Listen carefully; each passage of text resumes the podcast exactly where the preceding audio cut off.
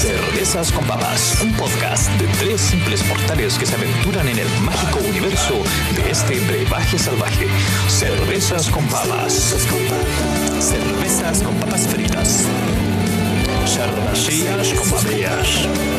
Beer with potatoes.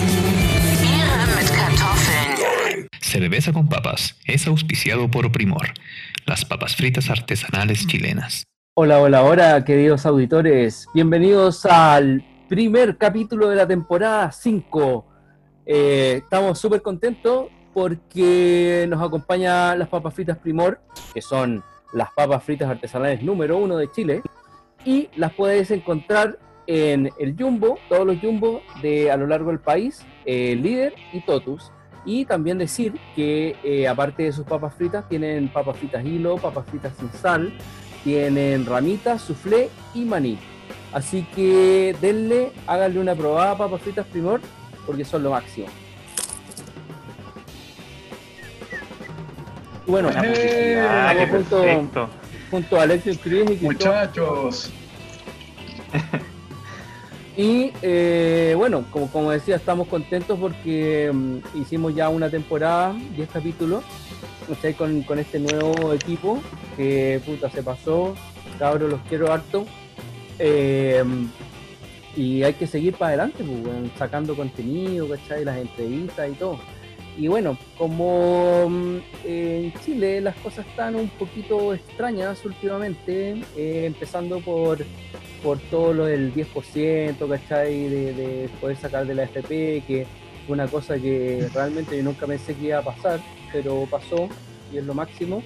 Pero por otro lado, tenemos un tema más o menos grave eh, en la Araucanía, ¿cachai? Y eso es como lo, que queríamos hablar un poco, eh, como empezando este programa, ¿cachai? Como con los puntos de vista que, que- pueden haber de eso, ¿cachai? Obviamente vamos a estar tratando la cerveza y todo. Y después vamos a terminar con una película que, como siempre, ahora no es serie, sino película. Y espero que les guste este programa. Así que empecemos. ¿Qué estáis qué estáis tomando tú, Alexi? ¿O qué vaya a tomar? eh, hoy voy a tomar una cerveza de la familia Cross. Ahí se vemos el emblema de- para que Cristóbal nos pueda hacer su descarga sobre el emblema de Cross. No, creo que es uno de los, de los mejores diseños, creo yo. Más divertido. Mm. Eh, Es único, o sea, por lo menos le pusieron un carácter individual, ¿no? Sí, sí. Eso. Y es bien hecho. moderno. Eh, bueno, siguiendo eso mismo, su, eh, su diseño de etiqueta es una etiqueta tradicional, eh, resaltando los lúpulos, un dibujo bastante bonito. Esa es una de las viene- primeras, de las primeras eh, que sa- sacaron eh, como el 2009, 2008, por ahí. Esa, mm, esa variedad de cross. Y bueno, eh, nos avisa el maestro cervecero, es Frank Leo A- Asborn. Oh, eh, bueno, eh, una cerveza de 6 y de 8 de alcohol. Vamos a probarla en un momento. ¿Y tú, Cristóbal, cómo estás? Yo bien, la verdad. Escucha, esperando que termine pronto esta cuarentena, que ya la verdad ya estoy al límite ya. Y no quiero. Hay un límite que no quiero pasar. Estoy al bordeando. Hay un límite que quiero rompe el deseo. Exactamente. Y el deseo de salir. El deseo de salir cada vez está más grande. Algo nuevo que está más allá. Eh, Sí, no, yo quiero, que- yo quiero que termine rápido la cuarentena. Ya estoy hay un límite que rompe el placer caranal. Venga. Sí, hay que controlar, hay que ver qué onda. Yo en las noticias a lo más veo que siempre critican a la gente nomás porque por la distancia social, de que no respetan la distancia social. Pero yo creo que el Estado debería encargarse de organizar eso si le preocupa tanto, porque las personas solas no se van a organizar ni cagando. No, no, se ponen a organizar ni en la fila del supermercado, se van a organizar una distancia social. Pero, ¿sabes qué? Por, por ejemplo, eh, nosotros en Ñuñoa igual salimos, ¿cachai? Y bueno, yo en general no, no salgo tanto, ¿cachai? No, no tengo la necesidad de, de ir a trabajar afuera ni nada porque trabajo acá, ¿cachai? Pero hoy día fui a dejar unas cosas de Proyecto Ensamble, ¿cachai? Y me junté con un man que resultó ser compañero mío de colegio, pues.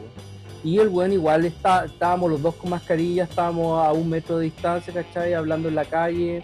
Así que igual como bien, pues weón. Yo creo que eh, por lo menos acá, ¿cachai? En varias comunas ese, se resguarda eso del el distanciamiento social, mascarilla, ¿cachai? Sí, hay harta O sea, gente no- que está no- bien preocupada. o Hay sea, no- que- de hecho, la mayoría debería estar preocupada. Eso por lo menos veo en la calle cuando voy a la feria y todo. La gente evita estar cerca de los demás, pero hay momentos en que es inevitable. Es inevitable, claramente, ¿cachai? pero por lo menos ahí Tenés que pasar al lado de alguien. Eh. Tenéis que pasar al lado de alguien, pues es inevitable. Pero yo lo que me llama la atención son los medios de comunicación que muestran harto críticas hacia la gente por no respetar el distanciamiento social, cuando yo veo que la mayoría lo hace. Y si les preocupa tanto, deberían escucha, ponerse a organizar. No es la pega del gobierno organizar cosas. Así como organizan votaciones, organizan eh, campeonatos de fútbol. weón. Se puede organizar la distancia social si es tan importante. Efectivamente, Cristóbal, podría ser eh, esencial que el gobierno lo hiciera, siempre y cuando el gobierno quisiera trabajar para nosotros, y eso es algo Exacto. que hace mucho tiempo el gobierno dejó de hacer. Eh, a menos que seas un gran empresario de esta nación, y si eres así un gran empresario, bueno, aprovecha de financiar a cerveza con papas. Cerveza Claro. con papas. Eh, pero bueno, pasando a esta técnica eh, que tú me dices, Cristóbal, que la criminalización de, de, ah, o la persecución de las personas se hace eh, eh, a través de los medios. Eh, los medios eh, suelen construir realidades que estas realidades eh, son muy potentes. Eh, el caso está, por ejemplo, el caso de Matías Catrillanca, eh, cuando lo vimos, lo pudimos ver desde las cámaras de GoPro que se perdieron y que después aparecieron y que después se borraron y que después aparecieron. Eh, y vimos ahí cómo eh, se construyó un asalto a profesoras que se le impultaban eh, desde un tractor. Después supimos que eh, en ese mismo tractor iba su eh, sobrino de menor de edad, que tuvo la dicha de ver todo lo que Carabineros de Chile hizo con Camilo Catrillanca. La verdad es que en estos tiempos donde la imagen está tan presente, construir eh, estos montajes eh, cada vez se le vuelve más difícil a la policía porque justamente estamos los ciudadanos presentes, ¿no?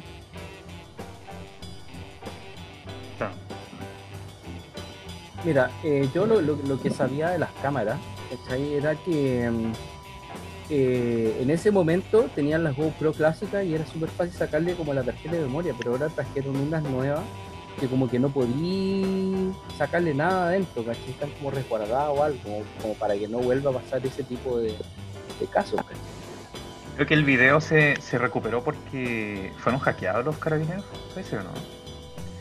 Ciper Chile se encargó y de, de encontraron el video que había sido eliminado y lo publicaron. Mira, Creo que así Lo fue. mejor de, eh, de este caso fue ver cómo actúa la- eh, los mandos de carabineros.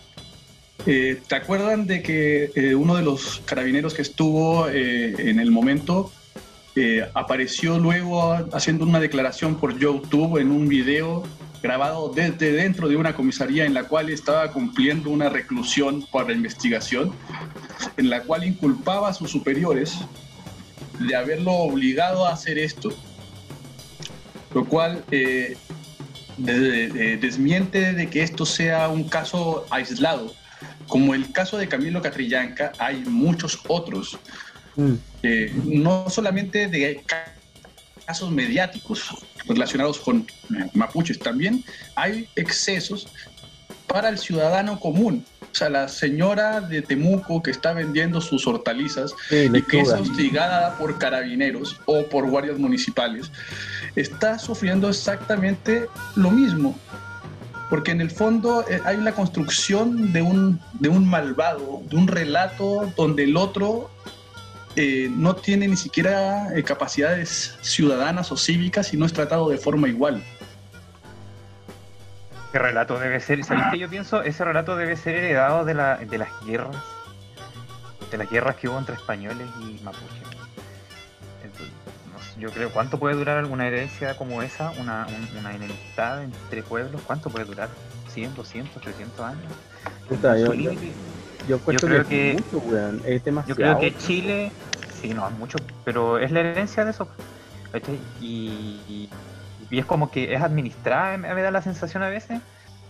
Durante 100 años, todo el tiempo que ha sido administrada, los gobiernos heredan eso y como que tienen que administrarlo por alguna razón que no entiendo, man. Pero te- no se detiene nunca en conflicto, siempre sigue. sí, Y, y se profundiza, se profundiza, que es peor, weón. No, no, Lo, lo más No chistoso es que hay, hay gobiernos y gobiernos, pues gobiernos que tratan de no tocar el tema, aunque igual se está haciendo por detrás, pero que se diga por, por la, no sé, por las noticias, ¿cachai? O el radio o medio, esa es otra cosa. Pero que hay otros gobiernos que lo hacen así derechamente como el, como el actual y que le importa una raja si que se está pasando o no por las noticias. Igual, igual se que- promueve harto un sentimiento como anti-mapuche, y, siempre se refieren a ellos como flojos, o weas Mm. así, y esa- ese- esos comentarios son como generalizados. Ese, ese es otro te- tema que yo, que yo quería tocar, es ¿es realmente racismo contra el mapuche o es clasismo? ¿Cuál, cuál de las dos se, se podría decir? Mira, cuando decís que el mapuche es por genética, por pertenecer a su tribu indígena, es flojo o es mala gente o quién sabe qué puede decir, yo creo que eso puede ser racismo, ¿no? Creer que por tener determinada sangre o determinado ADN eres una peor persona. Y clasismo tiene que ver más que con las clases sociales a las que sé, man. Bueno, eh, nosotros tenemos aquí un antropólogo. Por eso, puede eso, eso, mucho mejor que yo.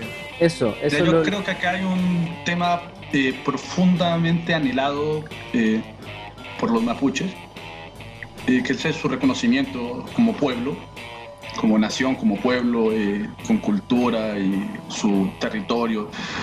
Es una cosa, eh, el Estado chileno le ha negado y le ha negado particularmente desde eh, un momento muy importante que es la recuperación de la Araucanía por parte del Estado chileno, su anexión eh, lo que en Chile, eh, si es mal, no me acuerdo, ustedes pueden saber, eh, yo, yo pasé mi universidad acá y también mi básica y media, te la pasan como la pacificación de la Araucanía, Sí. a manos de un tipo eh, que era un despiadado como el Coronel Saavedra, eh, famoso por eh, hacer eh, quemas eh, de personas. eh, era un sal- eh, o sea, en el sentido de la palabra salvaje, realmente el salvaje era el Coronel Saavedra, Era él. el tipo que era sin ninguna con ningún miramiento, eh, atacaba ciudadanos civiles, eh, ya sean mujeres, niños, arrasaba pueblos, quemaba lo que había que quemar. Un tipo despreciable realmente. Y que eh, su, digamos que su ADN racista, porque eh, en las cartas del coronel Saavedra eh, demuestran su racismo hacia el pueblo mapuche, sigue presente en una organización que actualmente se llama el APRA, pero- eh, APRA, la cual tiene su dirigente Gloria Nevillán, gran amiga de, de gente de latifundista de la Araucanía. Y este grupo APRA finalmente es, eh, es este mismo eh, resurgimiento del, del racismo y, y el racismo tiene una, eh, eh, un afán, como todo tipo de guerra y toda su conmemoración, tiene un afán económico, de, supera- de supremacía, de control. Y ese es el que vemos hoy día. ¿no? Ah, podríamos estar hablando como una especie de Ku Klux Klan, así, pero a nivel local. Eh, ¿Podríamos hablar a un nivel local de Ku Klux Klan? Sí, sin lugar a dudas.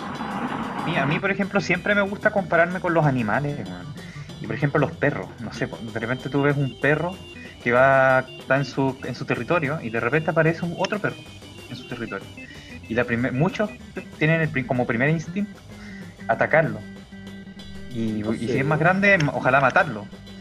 ¿Y por qué? ¿Cuál es la razón? Por- Porque se metió en su territorio, ¿no? Y Yo creo que el racismo es un poco como consecuencia de ese, de ese instinto animal propio de, de los mamíferos, de, de la mayoría de los animales. O sea, ¿qué, eh, de, de- de partida qué tipo de perro? Porque, por ejemplo, aquí van algunos, ¿cachai? Y lo primero que hacen es olerse las colas y después, onda, a ver si muestran los dientes o, o se ponen amistosos. O- Salud por perros todos salvajes. aquellos que primero nos olemos la cola y, y nos ponemos amistosos. Porque no son perros salvajes, pues, bueno. Ah. fueron educados. Oye, eh, debo decir que estoy tomando esta cerveza que se llama la Futa Leufu, ¿cachai? Que es de la cervecería Tubinger, que es una colaboración con el tercer aniversario de la Casa de la Cerveza. Es una cerveza Session IPA que está súper buena, es súper frutal y encaja totalmente en el estereotipo IPA. Así que salud cabrón, está muy buena. Salud. Talefú eh, también es una palabra interesante. Eh, significa un lugar pintado por Dios en Mapudungún. Lo que pasa es que son, es una, a ver, esta colaboración que se basa en los distintos ríos que hay en el sur de Chile, ¿cachai? Entonces, por ejemplo, esa era la, era la, la Futaleufú, la otra que voy a probar es la de como la del río Baker, ¿cachai? Baker o Baker, no, no sé cómo... cómo De Valdivia, claro, el río Baker de Valdivia. Claro. Eh, y las otras que, que probé la, la, la vez pasada también son, son todas ríos, ¿cachai? Onda que tiene que ver como con una identidad eh, local, pues. Eso es lo, lo que querían expresar en, en esta colaboración. Así que eso, En pero este sí, sí, voy siguiendo, Con la siguiendo con- luz. siguiendo con, con el tema eh, mapuche, ¿cachai? Y con la terri- territorialidad de... eh, aquí voy, voy a ser un poco como abogado del diablo, ¿cachai? Eh, puta, siempre queda un poquito mal con, este tipo de comentarios, pero eh, no se supone que en la Araucanía, por lo general, eh, en cuanto a, subsidios, hay, hay subsidios para mapuche, hay educación superior, eh, eh, ¿cómo se llama? Que, que se ganan fondos pa- para, para, para poder, como, ¿cómo se llama eso? Los de las universidades que te dan los recursos, se. Becas. becas, ¿cachai? Mapuche y todo eso. Y se supone que son así como los reyes del- de la Araucanía. Y, y, y de repente, bueno, o sea, eh, no es que de repente, onda, están en constante guerra, ¿cachai? Pero igual hay, hay hartas iniciativas como para paliar un poco la guerra, ¿cachai? No, no creo que sean las suficientes, pero eh, de, de que hay algo hay. No, no sé qué, qué podéis decir tú, Alexis, con esto. Yo estoy hablando casi de la ignorancia absoluta. Por- eso me, me gustaría saber tu opinión. Una percepción general. ¿Está bien? Mira, eh, el tema es muy curioso porque, como hablábamos, eh, hay una aspiración del pueblo mapuche eh, de su territorialidad, de control territorial, pero también eh, hay un tema de eh, recuperación cultural. Eh, las universidades o estos beneficios que el Estado puede entregar no proyectan una identificación necesariamente con el pueblo mapuche, sino que lo que buscan es una transformación de ese mapuche, eh, una culturación y que sea eh, un chileno más. O sea, eh, Como una aún así, evangelización. Una neoevangelización estatal. Ya. Aún así, eh, mucha de la gente que conozco del movimiento y el pueblo mapuche que ha pasado por universidades, que son profesionales actualmente, eh, no hicieron ese, esa evangelización, no cayeron en esa evangelización, sino que profundizaron su conocimiento y desarrollaron eh, nuevas estrategias para eh, su apropiación cultural y para también una resistencia eh, legal, por un lado, y por otro lado eh, también una resistencia a nivel local. Mucha de la gente que estamos viendo en territorio mapuche es gente que, a diferencia de su padre o de su abuelo, han ido a la universidad quizá con financiamiento estatal y están volviendo a su comunidad empoderados y bajo un control eh, efectivo de su tierra. Cosa que se llama acción directa, donde yo vengo. ¿Y de, de dónde es eso exactamente? Eh, podemos ver casos como eh, Aucau Wilcamán o podemos ver otros casos, eh, principalmente como el, el mundo intelectual mapuche, como Chihuahilaf eh, o los Laf, que son gente eh, de la intelectualidad eh, del pueblo mapuche y que está en este momento eh, demostrando lo que sabe y lo que aprendieron a hacer fuera quizá de su, de su ruralidad, pero que ahora eh, saben quiénes son después de haber estudiado, después de haber vuelto y están eh, empoderados en su, en su lucha justa por una identificación con sus raíces, digamos. Oye, Eh, no sé si cachan al. No sé si cachan el premio Nobel Verde, Eh, que es un, no, mapu- un mapuche. ¿Ya?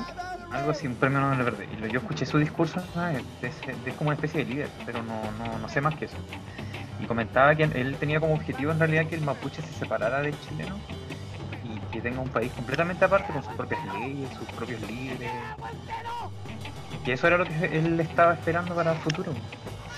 Eh, en cuanto a eso, eh, está el caso de. ¿Cómo se llama esta parte?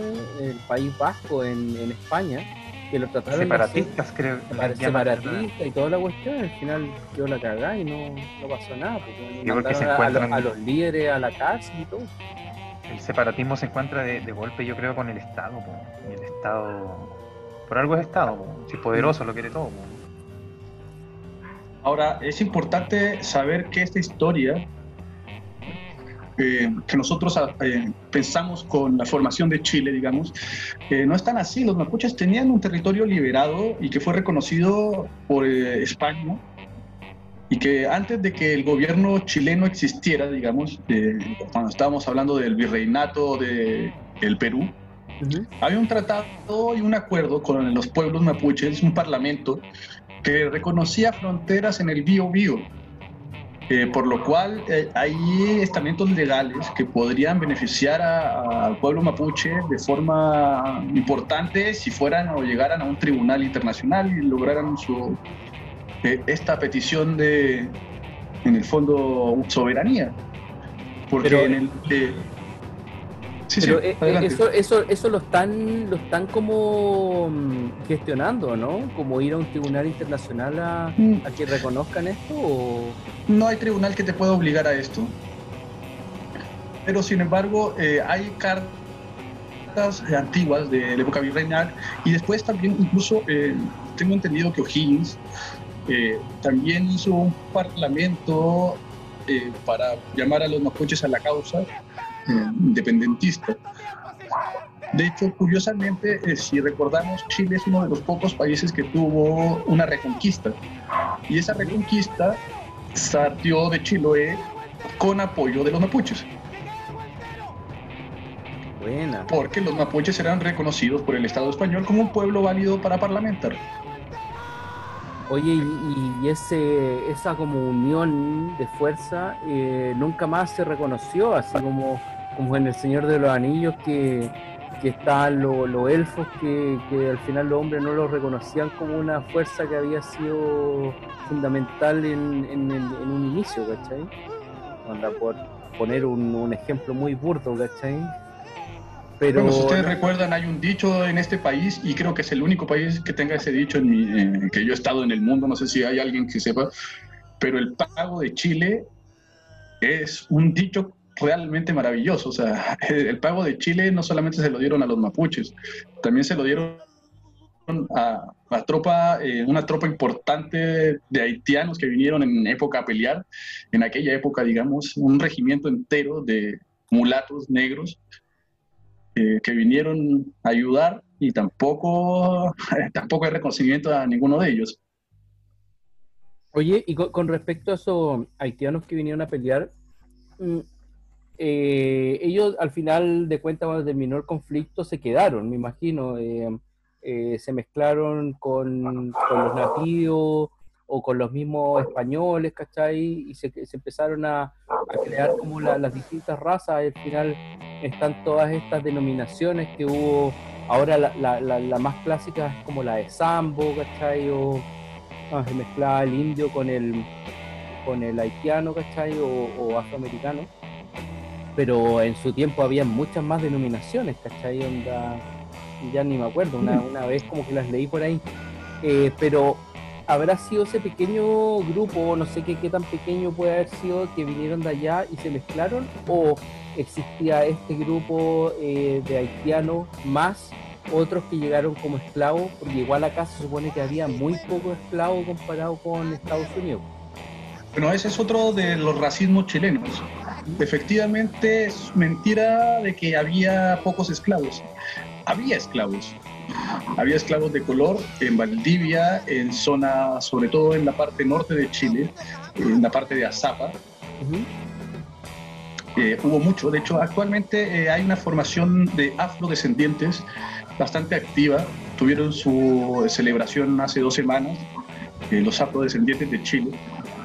Entre una de sus aportes importantes a este país es la cueca, eh, que tiene tonalidades afro que se le adjudican a ellos.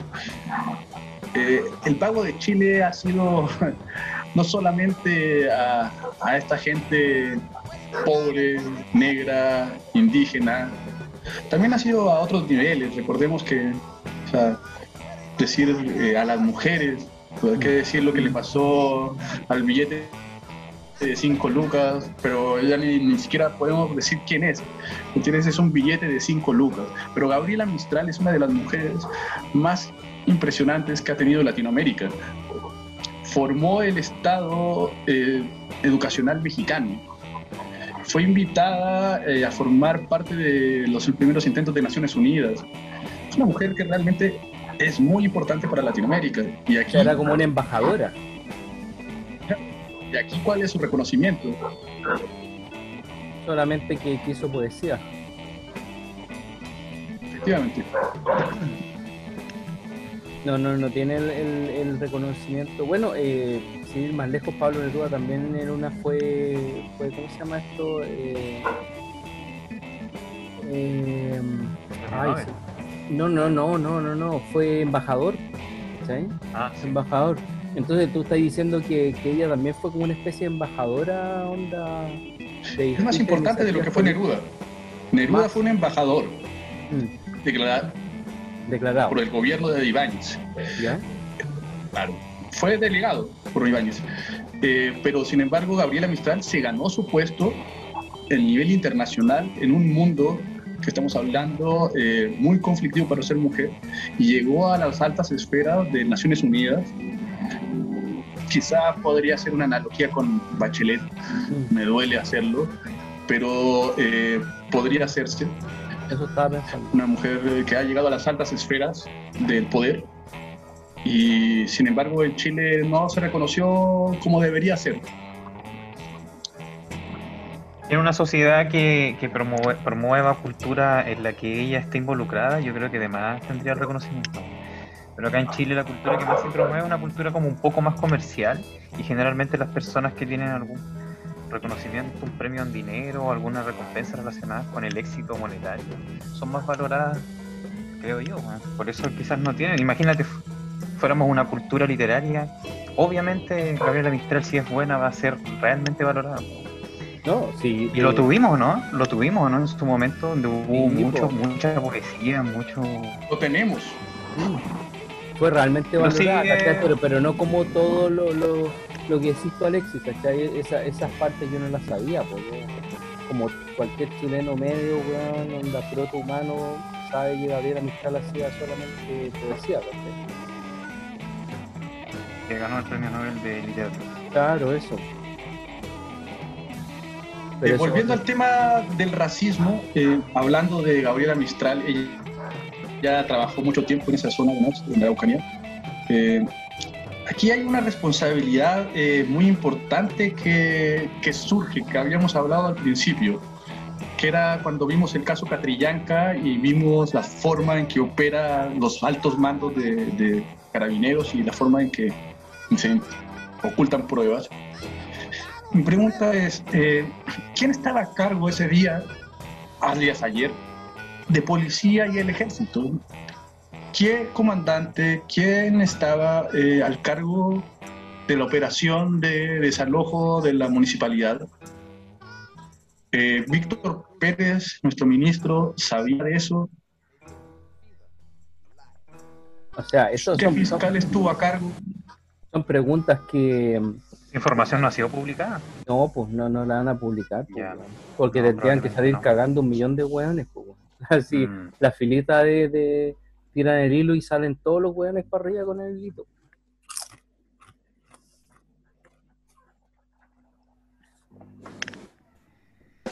¿Qué vamos a hacer? ¿Qué vamos a esperar? Sí. Bueno, hay- yo escuché ¿Sabes qué a creo Juan yo? Yo Francisco creo que Gali Yo creo que la educación igual puede ayudar decir un que poco a que esas cosas se eviten. No, a ver, di- comenta, comenta Alexis. ¿no?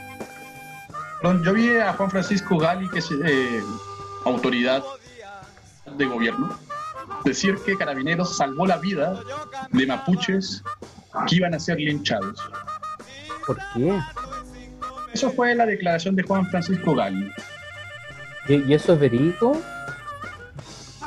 Efectivamente, Carabineros eh, tomó detenido a cuatro personas eh, y a 30 en ese día, ayer, pero a cuatro mapuches, eh, según el, lonco Alberto Currimil, el cual le hizo entrevista hoy, lo que él dice es que Carabineros retuvo a gente mapuche para que la turba golpeara y eso estaría gra- grabándose como un- una, una violación a los derechos humanos por lo bajo. Después Víctor Pérez, eh, ministro, dice que los mapuches tienen capacidad militar. En una de sus declaraciones, ¿qué capacidad militar puede tener el pueblo mapuche eh, si no pudo defender a su propia gente de ser linchados? O sea, eh, a ver, Cara- Carabineros eh, logró salvar a alguien, a, unos mapuches que lo iban a linchar. Ese era el, tema. Efectivamente, pero sin embargo, en nuestro ministro Víctor Pérez, nuestro actual ministro amigo de personal de Paul Sheffer y de Colina de Dignidad, dice que los mapuches tienen capacidad militar. ¿Qué capacidad militar tiene alguien que no alcanza ni siquiera a rescatar a su propia gente de ser linchada? No, Yo creo que si ellos son capaces de decir eso, tienen que demostrarlo, porque si no Eso. quedan puras palabras. Está puro hablando además nomás, tratando de dejarlos mal, porque no está mostrando ninguna evidencia. El día que muestre la evidencia, uno le cree, si no muestra la evidencia, queda como un un guan que está puro hablando. mira, vi- ¿vieron No Ciudad de nada, Dios? Está, está intentando cagarse a los locos. ¿Vieron Ciudad de Dios, esa película brasilera hace, no sé, 10 años atrás?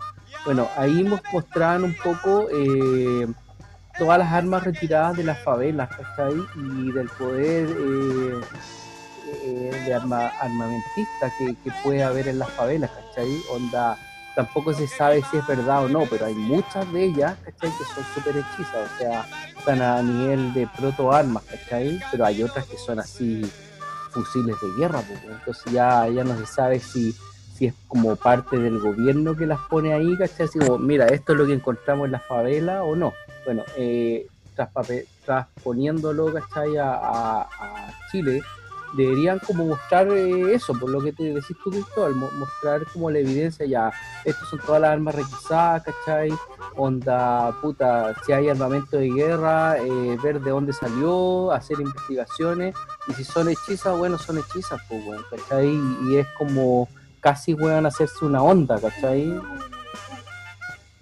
No sé, Y volvemos a los montajes, eso, pues. porque si podemos hablar de montajes, vaya que Carabineros ha bajado su calidad.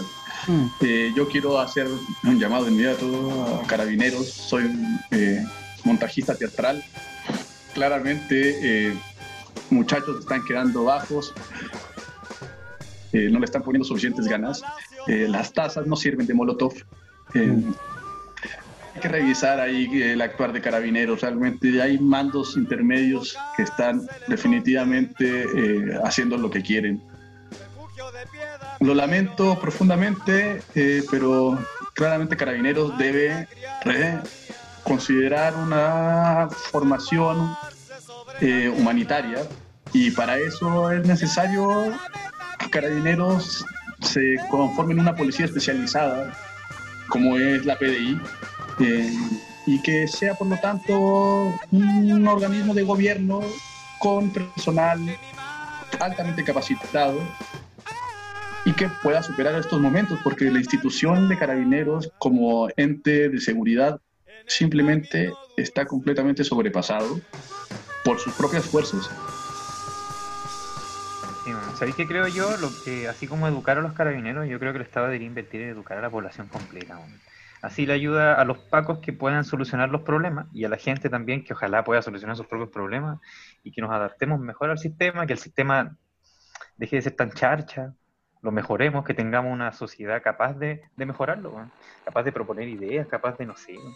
Pero el chileno es, no, no, no ha sido preparado mucho como para vivir la, su vida en democracia, ni como ciudadano, ni nada de eso.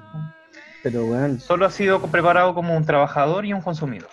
Y, y algunas otras cosas más. Pero principalmente como que pareciera que se mueve ahí. Latin- Entonces, Latinoamérica es eso, pues. pueden cambiar a los pacos, pueden dejar profesionales, pero los locos van a, a- a enfrentarse sí o sí a una masa avasalladora, pues, que tampoco está educada, que también hay que educar. ¿cachai? Y yo no, yo tengo fe, weón, yo creo que la gente sí va a poder en algún momento aprender a relacionarse entre ellas, weón, y, y sin dejarla cagada, sin cagar, sin quitarse plata, sin hacer montaje, sin necesidad de andarse cagando los demás. Suena bonito, pero fácil, fácil no es tampoco, pero yo creo que sí se puede. De aquí a 50 años más. Es que eso es lo que ¿Sabes cree la mayoría, pero también? yo veo la sociedad cambiar constantemente de una dirección a otra, weón. Y, y si son capaces de cambiar de dirección tan rápido, puta, pueden cambiar la educación también rápidamente. Hoy día Piñera todos los días, un día Piñera todos los días, 0%, menos 1% de aprobación. Y de repente ya van 30. Chuta, ¿a quién, ¿a quién le estás preguntando qué cambia tanto? O sea, te digo, efectivamente, y vuelvo a decir, aquí eh, en este país, eh, la democracia instauró un presidente con un 25% de los votos eh, oficiales, o sea, totales, digamos. Eh, Piñera salió con un 45 de un 25. Eh, la democracia no es un sistema que permita eh, equivocarse. Cada error que comete la democracia eh, hace que esa misma democracia retroceda dos o tres escaños hacia puntos más autoritarios. Es el diseño, es el diseño de la democracia el que está disfuncional.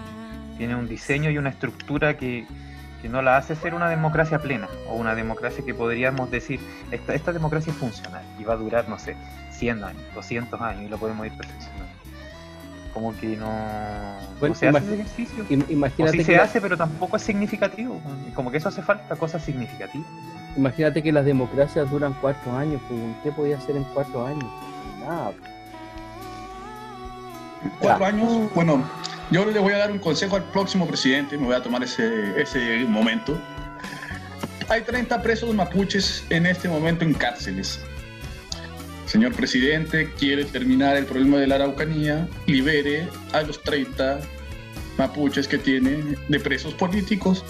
De esta forma, le aseguro que el Machi Celestino, el cual no es un cabeza de pistola, como lo han tratado de poner, ni menos la gente que está en la CAM, como Aucán Wilcamán, eh, no son gente, el mapuche es promedio, el mapuche generalmente es un hombre muy y una mujer muy parlamentario, gente que busca la conversación. Es un pueblo que le da un realce importante a la palabra, a las asambleas. Usted siéntese a parlamentar con ellos, ellos le van a responder. Excelente comentario final, Alexis.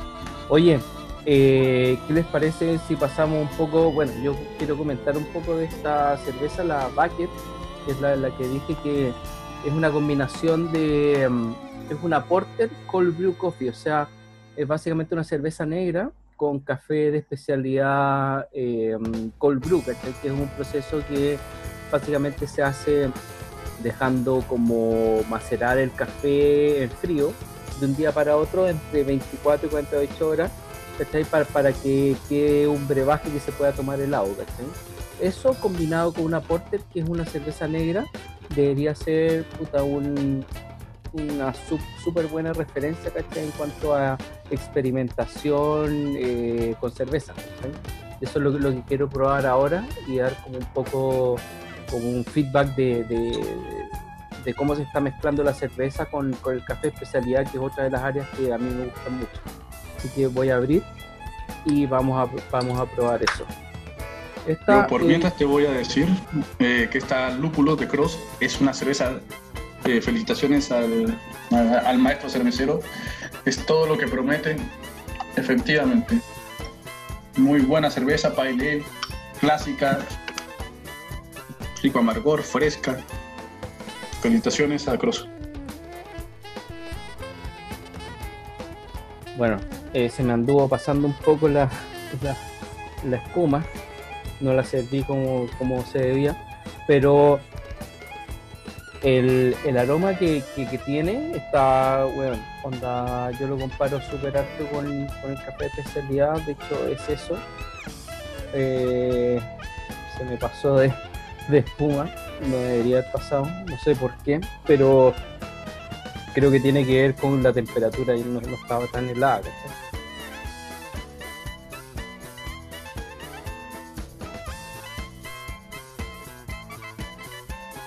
Mira, el, el, el tema del, del- del olor que tiene, no, no hay eh, no hay otro tono, o sea, es café. ¿Cachai? No, no, no podemos decir, no, hay frutos secos, no. Es café de especialidad, ¿cachai? No sé cuál le estarán ocupando. Hay distintos orígenes, eh, cada uno te da un perfil distinto, ¿cachai? Pero en este caso, combinado con la cerveza, es así totalmente a café.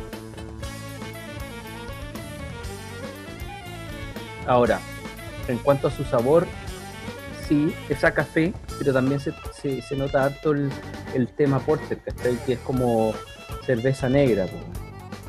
¿Cachai? Sí tiene... Perdona, perdona, Sacha, ¿cómo se llama la cerveza?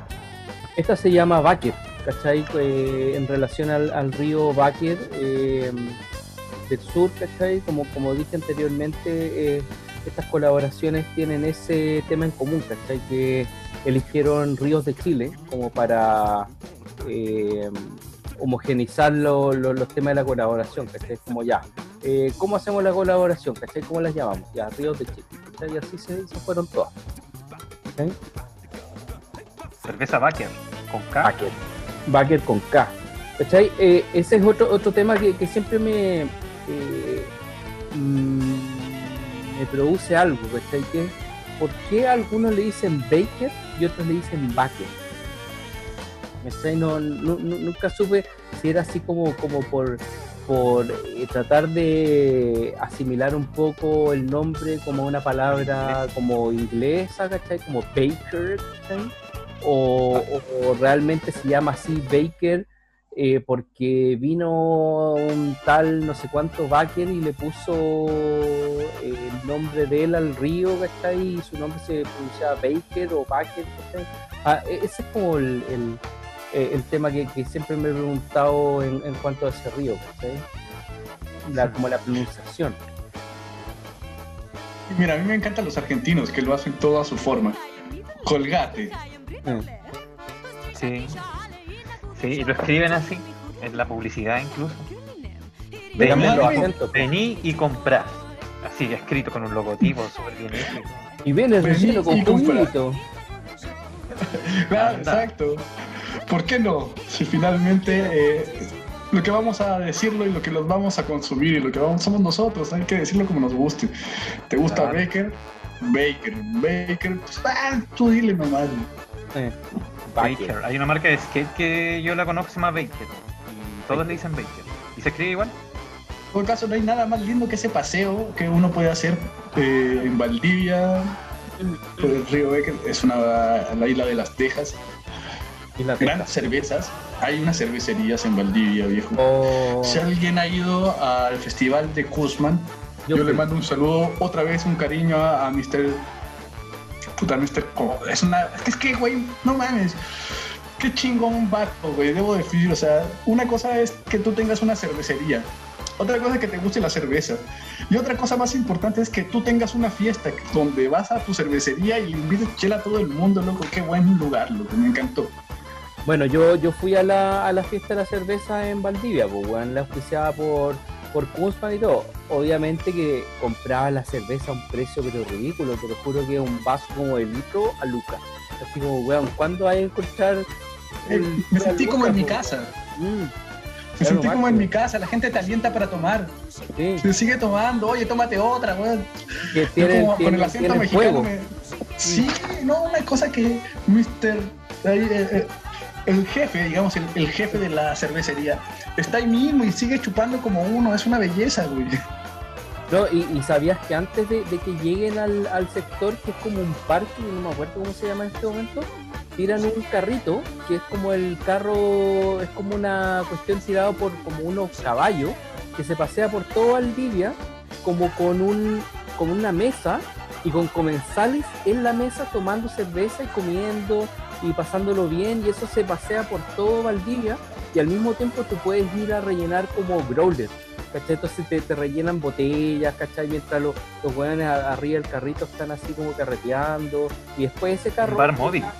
Es como un bar móvil, ¿cachai? Y después ese llega al, al sector este que no me acuerdo cómo se llama y ahí como que se da inicio al- a la fiesta de la cerveza de Valdivia y ya empiezan a llegar todos y puta, lo clásico, buen súper alemán, ¿cachai? Como en su propuesta, tienen la Bueno, y dato, la, la- la- ¿cómo se llama? La Bratwurst para comer, ¿cachai? Oh, dato para los artistas. En ese mismo momento se hace eh, el Festival de Arte de Valdivia. Se hace el concurso de pintura de Valdivia en vivo. Eh, es un concurso muy importante en Chile de pintura. Les recomiendo a todos los artistas que me están escuchando eh, que concursen. Es un concurso muy lindo porque se hace en Valdivia para la fiesta de la cerveza en verano. Eh, se hace en situ que la comunidad mientras tú pintas tu cuadro van, te, te saludan, uno tiene que estar pintando ahí. Es muy, muy, muy linda la actividad y además, viejo, está la fiesta de la cerveza, no te la pierdas. Sí, es verdad. Es una actividad que no se pueden perder para el verano. Oye, eh, estaba pensando en como todo esto del- de, la fiesta de la cerveza, Valdivia, y que hay algunos lugares recónditos de, de Valdivia que, bueno, no, no sé si varios conocen la Universidad de Valdivia, que tiene como, como unos jardines y unos como jardín botánico se llama. Estaba, haciendo, estaba haciendo como esa comparación como con esta película de Kubrick que se llama El Resplandor, que bueno, igual todos la, la- la han visto alguna vez, Ah. que, que- que- que se hace como un paralelismo entre como un jardín botánico con un eh, como un laberinto, ¿cachai? Y ahí es, es- es como interesante eh, estos lugares recónditos. Bueno, yo, yo me acuerdo que fui en verano, entonces eh, yo no, no me pillé con la vida universitaria, o sea, la, fauna tradicional que hay en ese sector, ¿cachai? Y Yo lo vi como súper desolado, o sea, nosotros éramos los únicos dando vuelta por el jardín botánico, ¿cachai? Y como que esa cosa como que como que me dio un poco como de... Lo, lo comparé con, con, con, esta película El Resplandor de Kubrick por, por ese como maze, ¿cachai? Laberinto y todo eso. Pero hablando de Kubrick y hablando de, lugares eh, como ah, un poco aislados, ¿cachai? Un poco do- donde puede haber eh, como una cosa especial que, que te puede hacer volver loco, ¿cachai?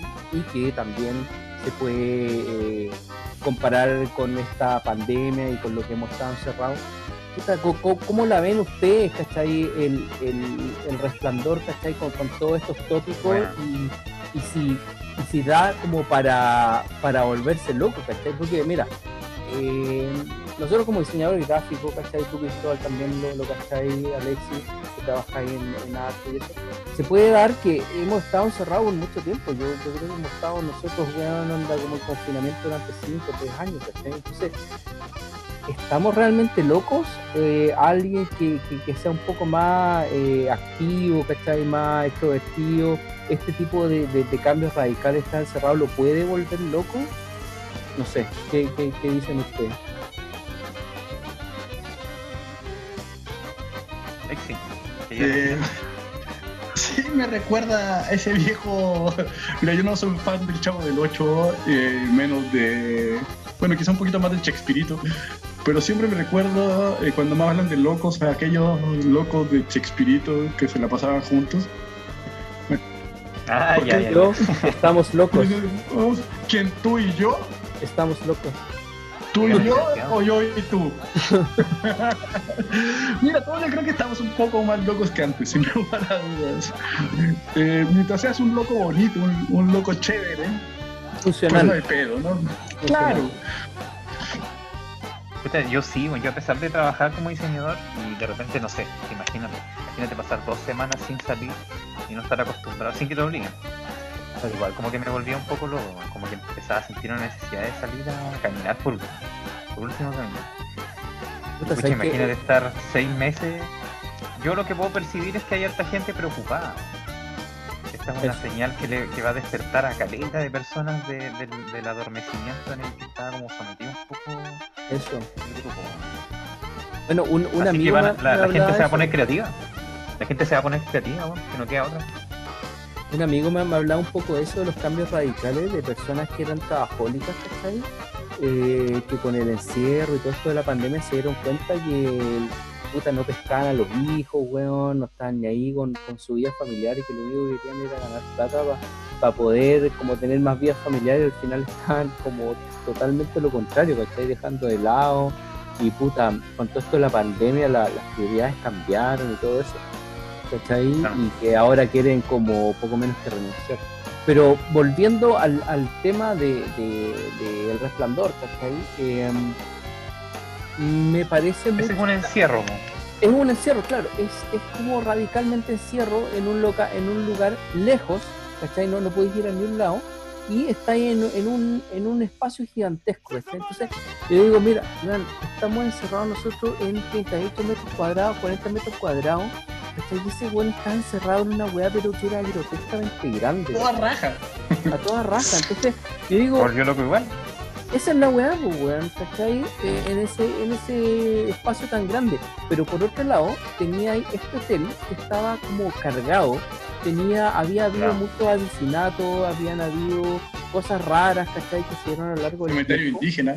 Claro, ¿cachai? Entonces, era como estar tan eh, estar tan cargado más, más un tema de encierro, puta, podía generar que el weón al final creara como cierto eh, como sensibilidad.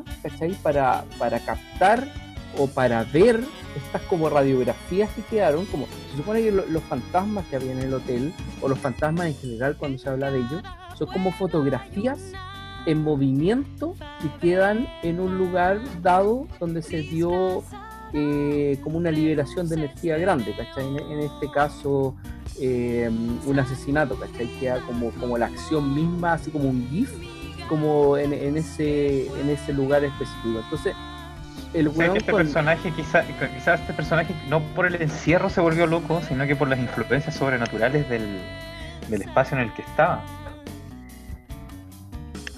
En ese Ya. caso, este personaje sería una víctima, porque y su muerte es terrible lo que le pasa al final, muere congelado.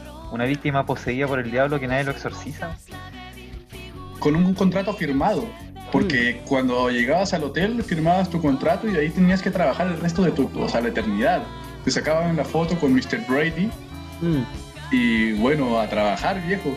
Había gente que te tocaba, digamos que hasta, incluso cuando mueres, te tocan lugares diferentes. A algunos güeyes les toca ser el turista eterno y a otros güeyes les sirven los tragos ese turista eterno, ¿no? Ah, tú- El gran tú- tú problema de él que- era que era el de mantenimiento, finalmente. Tú, decís que cada uno de, los- de, los- de los cuidadores del hotel eh, tomó un cargo específico de- dentro del- de la jerarquía eh, que operaba en el hotel. Onda, ya él le, le tocó el de. El de Claro, al final- conserje. Y a él le tocaba ser eh, uno de los conserjes. O sea, él era Mr. a Mr. Brady cuando lo hablan con él. Claro. Se lo deja claro. O sea, bueno, tienes que levantarte y hacer tu trabajo. Puta, hay tantas teorías, weón, sobre. Sí, la película creo que es algo ambigua, weón. Podríamos. Es súper ambigua, weón. Es De, de hecho, ambigua. ¿Sabéis qué creo yo? Yo creo que el director eh, hizo lo que quiso. Lo que quiso sin necesariamente complacer y tampoco dejar claro. Por ejemplo, esa muerte de este personaje que No, tiene hecho, poderes muy. psíquicos. eh, perdón. Este personaje que tiene poderes psíquicos y tiene una conexión con el niño, creo, y, y siente que está en peligro. Y él está muy lejos, toma un viaje en avión, hace un recorrido inmenso, un peregrinaje. Y cuando llega al, al al edificio, le llega un hachazo en la espalda y muere. El personaje que todo el personaje, todo el, rato te está diciendo importante, este, algo va a pasar con este personaje. eh, este tiene poderes eh, telequinéticos, man, es importante. De repente, ¡pum! Chao. Bueno, él, ese Todas las personaje, esperanzas. ese personaje tiene el mismo poder que el, el hijo de, de Jack Nicholson, ¿cachai? Que es, él tiene el resplandor, que ve cosas que, que van a pasar, ¿cachai? Como una especie de premoniciones. Y en el libro, Stephen King le da un, eh, un más importante rol al resplandor, al The Shining. Eh, que curiosamente Kubrick eh, lo tira por la borda nada más, es como una cosa accidental dentro de la película. De hecho, eh, Stephen King estuvo muy enojado con Kubrick durante mucho tiempo, hasta el día de hoy, de hecho, eh, y hizo otro eh, resplandor basado en su texto, más fiel a su texto, y que no tuvo eh, ningún, ninguna repercusión realmente, eh, digamos, a nivel de película.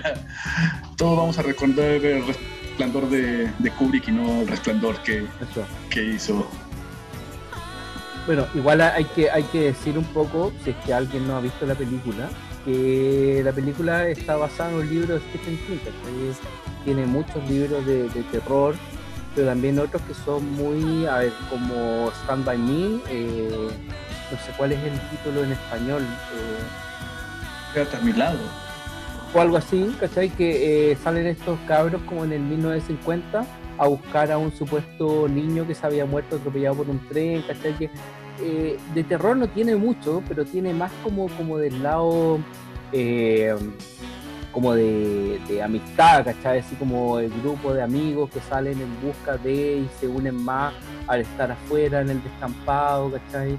Y, y el grupo del hermano de este man, que era como más grande y sale con el grupo de pandilleros, ¿cachai? En busca de la weá. ¿Cachai? No, no, no todos sus, sus, sus relatos, ¿cachai? Son, son tan macabros, pero sí, él está orientado a, a ser macabro. De hecho, tiene It, It es de Stephen King, eh, bueno, El Resplandor. También pasaron El- bastante el por el aro del triunfo el, eh, el texto original. Mm. Yo- Por lo eso más- algunas incongruencias. lo- la película que le he visto más así como eh, apegada a un texto de Stephen King es La Niebla. Buena que es una película Buena película. Muy buena película y muy buen texto y la verdad la respetaron al pie de la letra. Quizá es la, la única película que tiene Stephen King donde le respetaron su argumentación. La niebla era una que una niebla mataba, ¿cierto? Si llegaba la niebla te mataba o algo así, ¿o no? Más que nada era una niebla que cubría todo y no se sabía qué pasaba, pero empiezan a aparecer criaturas interdimensionales, eh, y se, al final todos terminan recluidos en un supermercado chiquitito, así como de esos de gasolinera. Claro. Y Todos se empiezan a comportar después como locos en el encierro. También Eh, esa se película habla de comportan- encierro, Se comportan como humanos encerrados, sí. Eh, de peligro. eh, otra, hablando de encierros y humanos encerrados, también me, me, hace un paralelismo a este director español eh, que hizo Muertos de Risa. eh, Muy bueno, claro. ¿Y cómo se llama esta otra? La mm, que era en un mall, era como en, como en un falabella. eh, se llama Crimen Perfecto. O, Sí, el crimen perfecto. Sí. claro, eh, es como, y también tiene otra de un edificio, en que había uno que había ganado. como- claro, que había ganado como el, el, el loto, por ejemplo, o el Y se muere. Claro, Claro, y, el- y era el vecino que era solo. Claro, y nadie sabía quién era, y bueno, anda humanos encerrados, poco. No, eh, realmente el encierro, yo creo que hay poca gente que puede resistir bien un encierro y tampoco es que podamos resistir eternamente. O sea, finalmente, eh, eh, yo por ejemplo, en mi comunidad de juegos, de la cual soy un asiduo jugador, un taur, eh, no tirar dados, viejo, aunque lo tengo por internet, tengo eh, otras formas, ¿no? Pero la comunidad de sentarse, tomar una Sí. cerveza, tirar unos dados, güey, con un desconocido, ¿eh? porque no lo conozco el cabrón del frente. Pero es necesario, es más que necesario. Y muy probablemente la enfermedad, hoy escuché al director de la OMS eh, decir algo muy triste, eh, que era posible que quizá nunca encontráramos la vacuna. Sí, sí, lo, lo escuché también.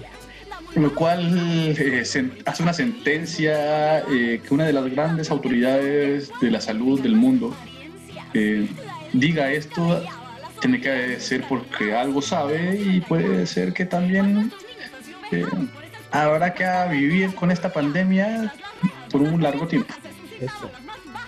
No, yo- igual. ¿sabéis que la, la OMS cuando empezó con el asunto de que no había que usar mascarilla, me empezó a dar desconfianza.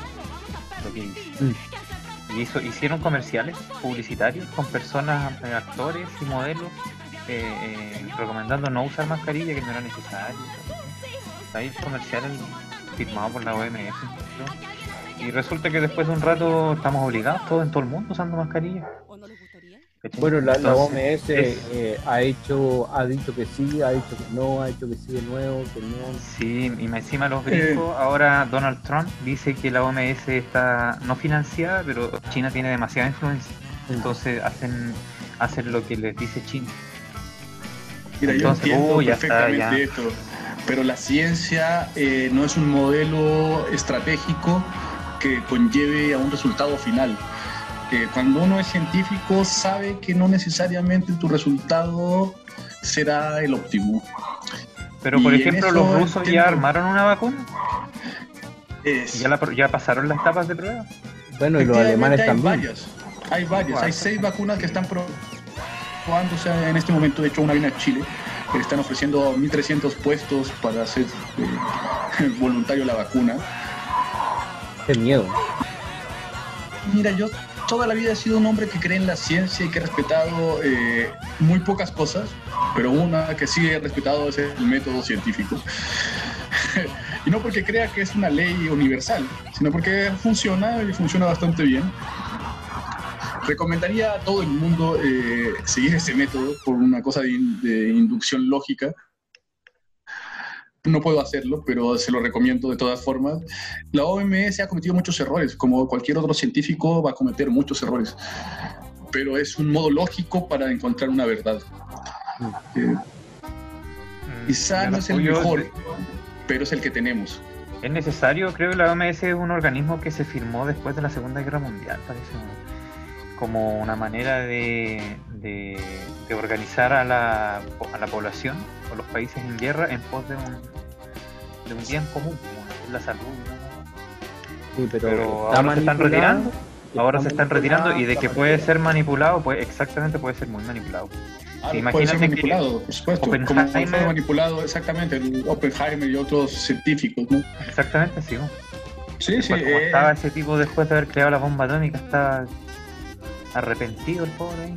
Cagaron. Pero sin embargo es la mejor oportunidad que, que tuvimos. o sea, que la gente, por ejemplo, eh, la nanotecnología o estos futuros distópicos de, los que hablamos ya otras veces, eh, no tienen que ver con un patrón tecnológico, tienen que ver con un patrón moral. Tiene que ver con lo que nosotros estamos decidiendo sobre nuestras propias vidas en este momento.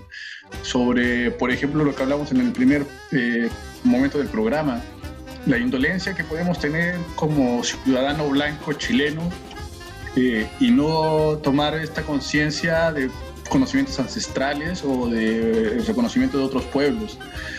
El futuro distópico no depende de, de si hay una pandemia, depende de nosotros. Excelente. Claro. Oye, eh, bueno, nos vamos con este pensamiento, ya estamos como en la hora. Así que, bueno, eh, ¿cómo encontraba el programa? Yo, eh, está como bastante redondito, así que eso, pues. Eh, esperamos tener eh, buenos invitados cerveceros esta temporada y si no tenemos invitados cerveceros vamos a estar hablando de cosas como las que hablamos siempre, cosas que nos interesan y eso. Así que eso, pues, eh, nos estamos viendo la próxima semana y estén bien. Gracias por Yo quiero decir algo, quiero decir algo, ya terminé mi dibujo, todo avanzado. Me inventé un escudo, weón. Me inventé un nuevo escudo que mezcla mapuche. Chile y cerveza, weón. Excelente. Un nuevo escudo para Chile, weón, para que vivamos en paz, para que podamos vivir y, y relacionarnos mejor, weón. Eso. Puta la weá, weón. Cu- Cuando, cuando, cuando lo, lo termines, ahí lo, lo vamos a postear y, y le vamos a dar difusión para que se mueva.